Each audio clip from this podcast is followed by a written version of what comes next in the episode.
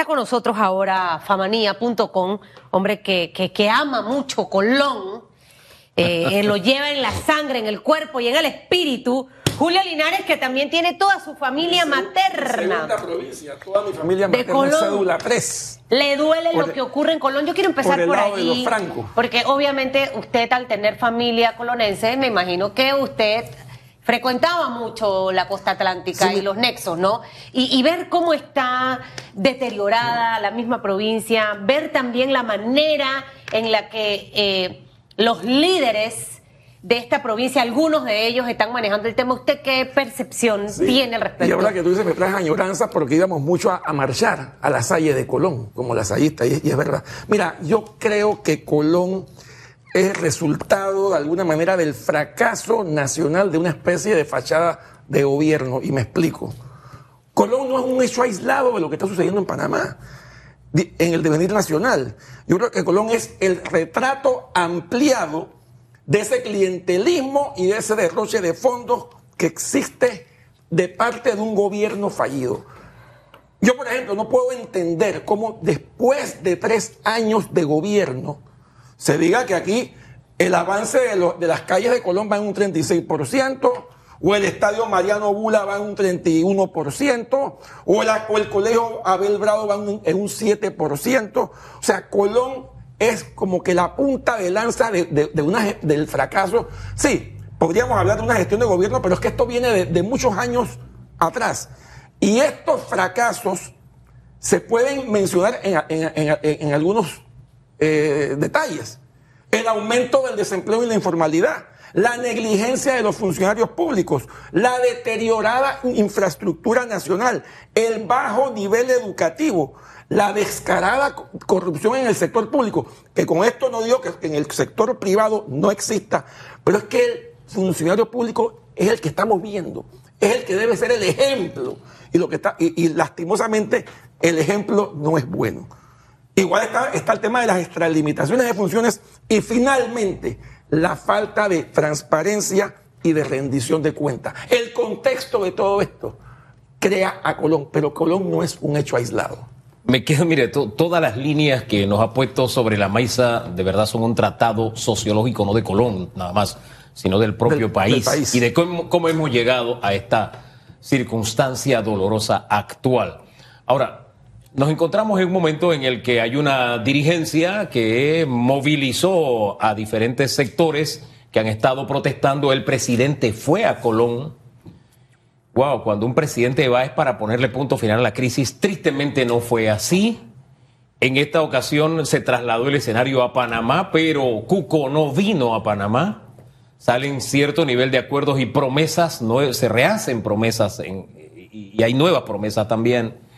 Este, ¿Cuál es la salida? Porque la protesta sigue. El presidente debe ir a conversar con Cuco. Nos reunimos en el puente de Chagres para que sea entre los dos, que haya un mediador. No sé, pero ¿qué hacemos al final para cuidar lo que se tiene y trabajar por lo que no se tiene en Colón? Yo te lo pongo de esta manera. De alguna forma, lo que hemos visto en Colón desde la semana pasada es el comportamiento del poder ciudadano. ¿Esto qué quiere decir?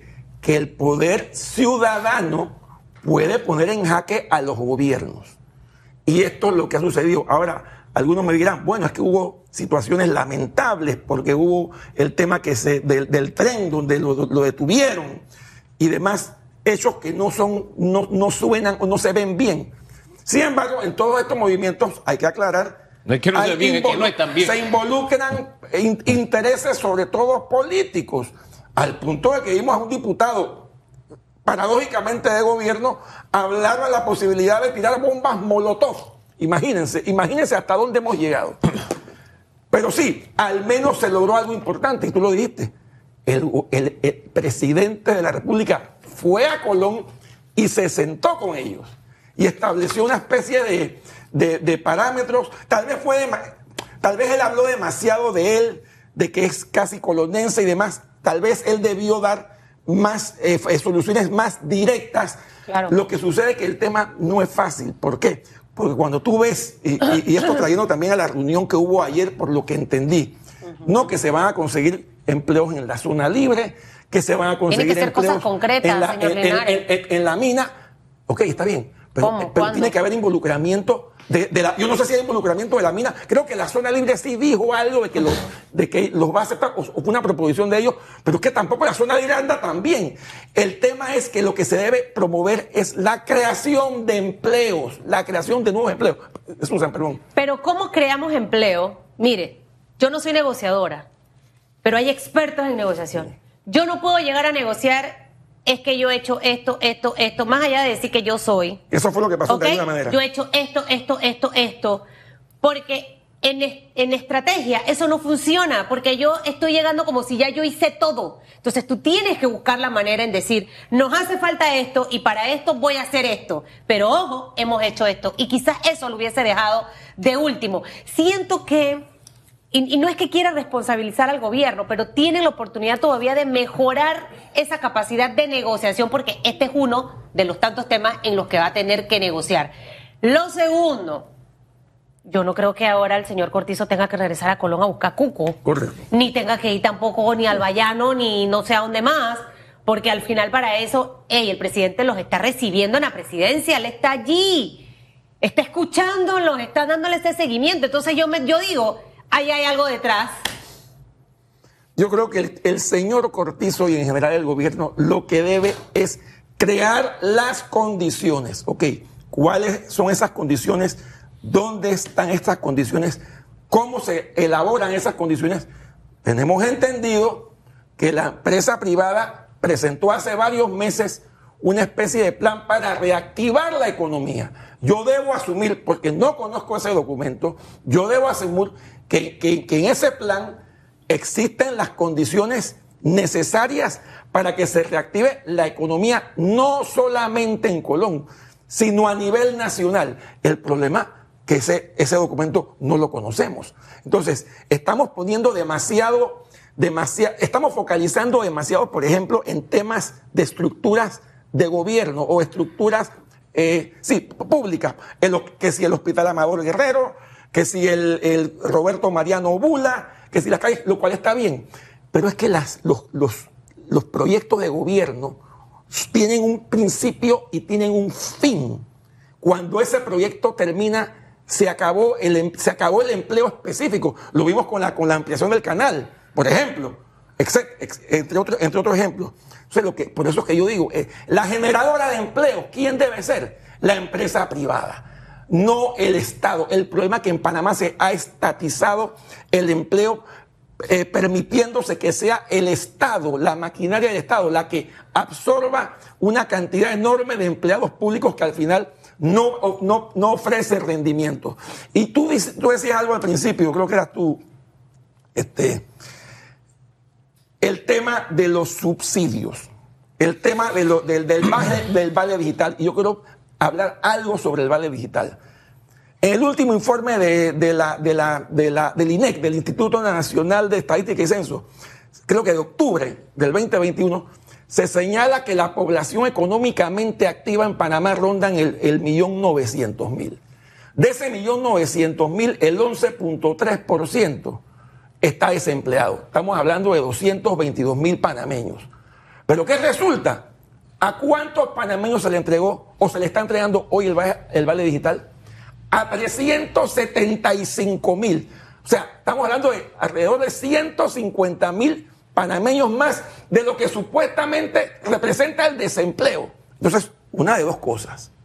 O le estamos dando vale digital a 150 mil personas que no lo necesitan y no se lo merecen, o entonces el desempleo no está en 11 no está en 11.3%, está en 19%. Y esas son las cosas que no, enten- que no, que no nos explican bien. Y, esos son números que yo me puse a ver. Es más, y te digo una última cifra.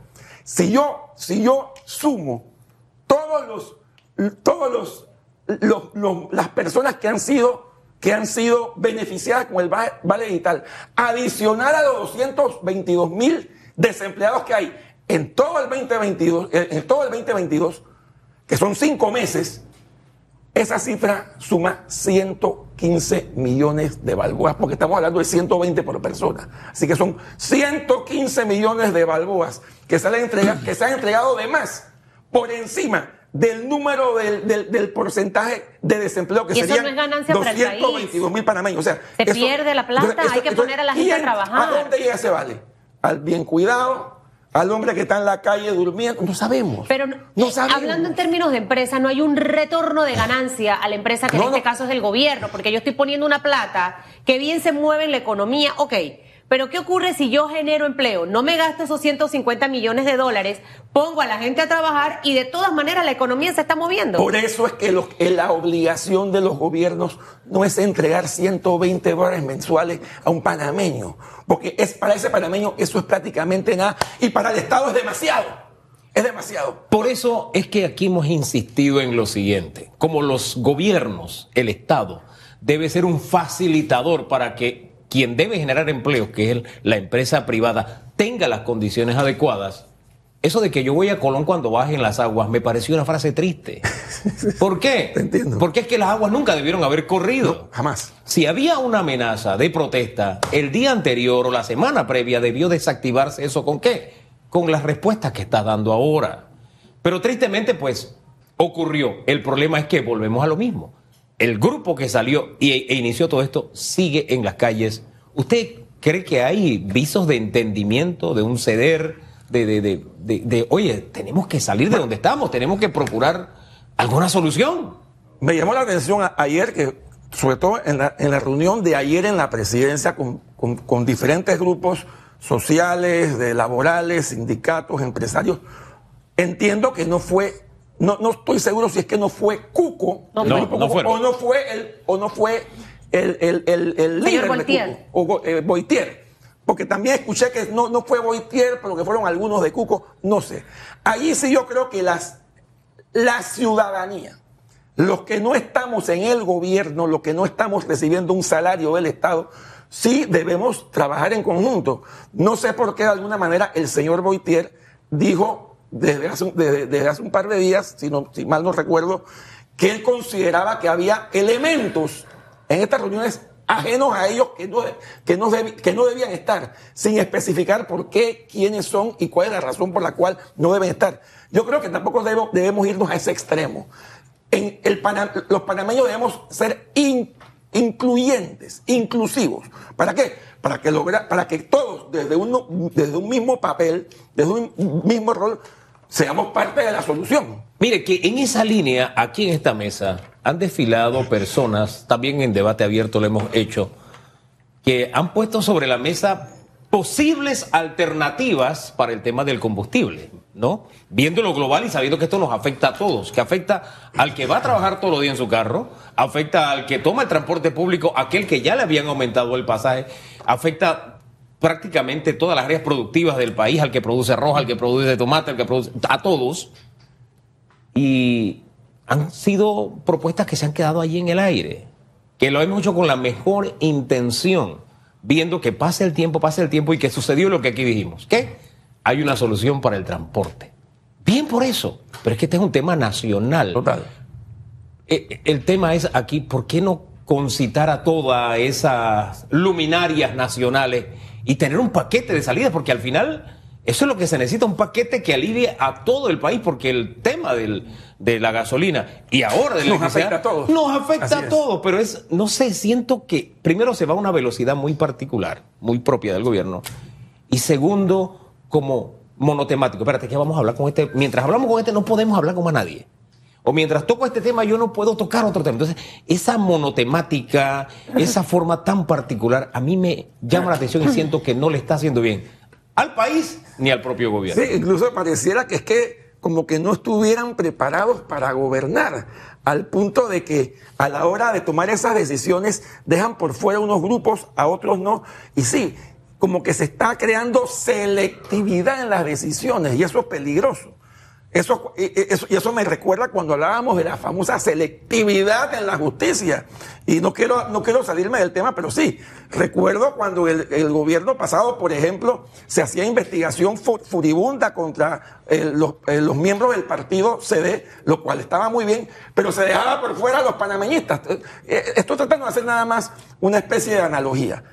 Y sí, lo que, lo que tenemos que hacer, lo que tiene que hacer el gobierno es sencillamente es ser inclusivo.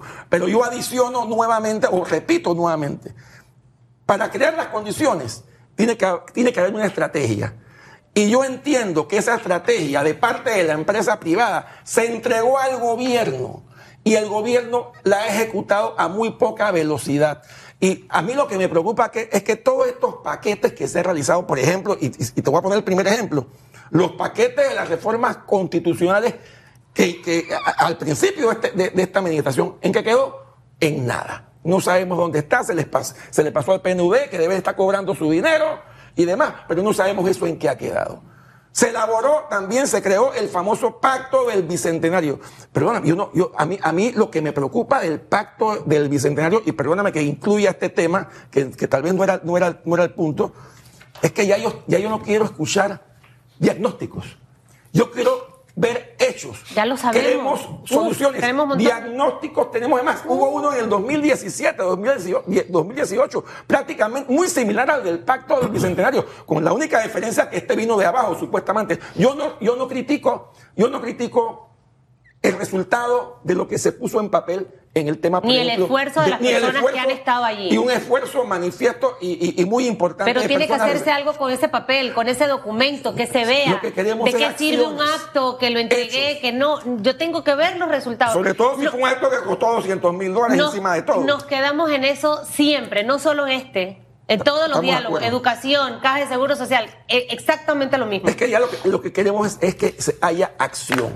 Queremos hechos, queremos resultados. Los diagnósticos los tenemos en abundancia. Entonces, obviamente lo que está pasando en Colón tiene que ser parte de un, diagnóstico integral porque Colón, y, lo repito, no es, un, no es una isla aislada. Mira, el presidente de la Cámara de Comercio, y con esto cierro Colón, que estuvo aquí, Michelle Chen, dice que Colón se está perdiendo. Con esa frase cerramos Colón. Luego ya estará en el análisis, pero usted no se puede ir sin hablar del tema de los hermanos Martinelli, porque son las 28, nos quedan dos minutos y hay mucha expectativa. Conversaba con alguien del grupo del señor Martinelli y, me insiste en que ellos esperan un fallo parecido al de Marcelo de Brecht. Eh, eh, ellos sienten que ya los hermanos cumplieron eh, el tiempo, que Estados Unidos va a decir, ah, bueno, ya eran dos, tres años, ya ustedes estuvieron aquí en Guatemala. El señor Carreira habla de, de nueve a once años de condena. ¿Usted qué visualiza en este caso? 9 a 11 años de condena es lo que solicitó la fiscalía. Correcto. Yo lo que te voy a decir muy brevemente, sin entrar en los detalles, porque ya es un tema eh, de, otra jurisdicción, que, lo que a mí lo que me da, lo que no me va a dar pena, vergüenza como panameños, es que estos dos jóvenes fueron condenados. O sea, es más, ellos se declararon culpables, confesos, de haber blanqueado 28 millones de balboas o de dólares del Estado panameño, de nuestros fondos. Eso, y eso fue una condena en Estados Unidos. Ellos están simplemente esperando, eh, perdón, eso fue una decisión de culpabilidad en Estados Unidos. Ellos nada más están esperando la condena. Pero lo triste es que por ese mismo tema o por ese mismo caso o por ese mismo delito en nuestra querida patria, Susan Elizabeth, todavía en julio vamos a empezar la, audiencia preliminar de 65 imputados. O sea, aquí ha ido en cámara lenta. esas, la, y te digo, no, no voy a entrar en los detalles, pero sí te quería dar ese mensaje que el tema de la justicia es gravísimo en este país y esa es la prueba. Compara una jurisdicción con la otra, aunque no nos gusten todo lo que hacen los gringos, obviamente. Ahora, también ellos tienen sus errores. Pero fíjate lo que ha sucedido. Lo que se decida ya finalmente con la sentencia, porque como usted bien ha dicho, ellos se declararon culpables. Con, la condena, la sentencia ya, se dio. Perdón, la, condena. perdón. La condena. Disculpe, gracias. Este, ¿Eso tendrá algún impacto en nuestra justicia? Lo que se conoce allá, lo podemos utilizar acá para llegar a quienes lavaron el dinero, a quienes a quienes fueron los beneficiarios, siempre se ha usado la frase que está allí eh, en los documentos del familiar cercano, alto funcionario, etcétera, para saber quién es, o sea, para que la justicia funcione de alguna vez, de una vez por todas. Sin ser abogado penalista, lo, lo digo, considero que obviamente no creo, no creo que se va a poder traer a este juicio elementos del juicio que se realizó o de la, o de la, de la condena, de, de- de la decisión que se tomó en los Estados Unidos. No creo que se pueden traer por lo menos de manera ¿Por qué? formal. Porque ya se cerró, se cerró la, la- la- ya se cerró el proceso. Pero, espérate, pero yo sí creo, yo sí creo que desde el punto de vista, por lo menos anímico, desde el punto de vista moral, si hay una fuerza que puede ayudar a la fiscalía. Definitivamente que sí. Yo no sé si en, el- si- si un momento dado los fiscales van a citar el la condena o, lo- o el proceso donde se declararon culpables y de repente los abogados defensores van, a- decir protesto. No sé, porque, insisto, no soy penalista, pero yo, creo que si bien formalmente es muy difícil que se traiga eso, sí desde el punto de vista anímico puede ser un tema positivo en beneficio de la fiscalía. Que no tenga ninguna implicación en Panamá es un motivo de vergüenza adicional, me parece. E- Estoy de acuerdo. Pero esa, es la ley. Que, es acuérdate que este, este sistema inició con el sistema inquisitivo mixto, que es un sistema arcaico, es un sistema extremadamente longevo que ya desapareció. Ya tenemos el sistema penal acusatorio, pero este proceso lamentablemente se inició cuando estaba el sistema inquisitivo mixto y en ese se debe, en ese se debe eh, re- regular. Con ese se debe regular. Hombre, gracias por haber estado esta mañana dándonos luces sobre diferentes temas. Señor Linares, que tenga buen día. Bueno, que le vaya bien. Gracias a ambos, Te esperamos pronto por acá. por supuesto.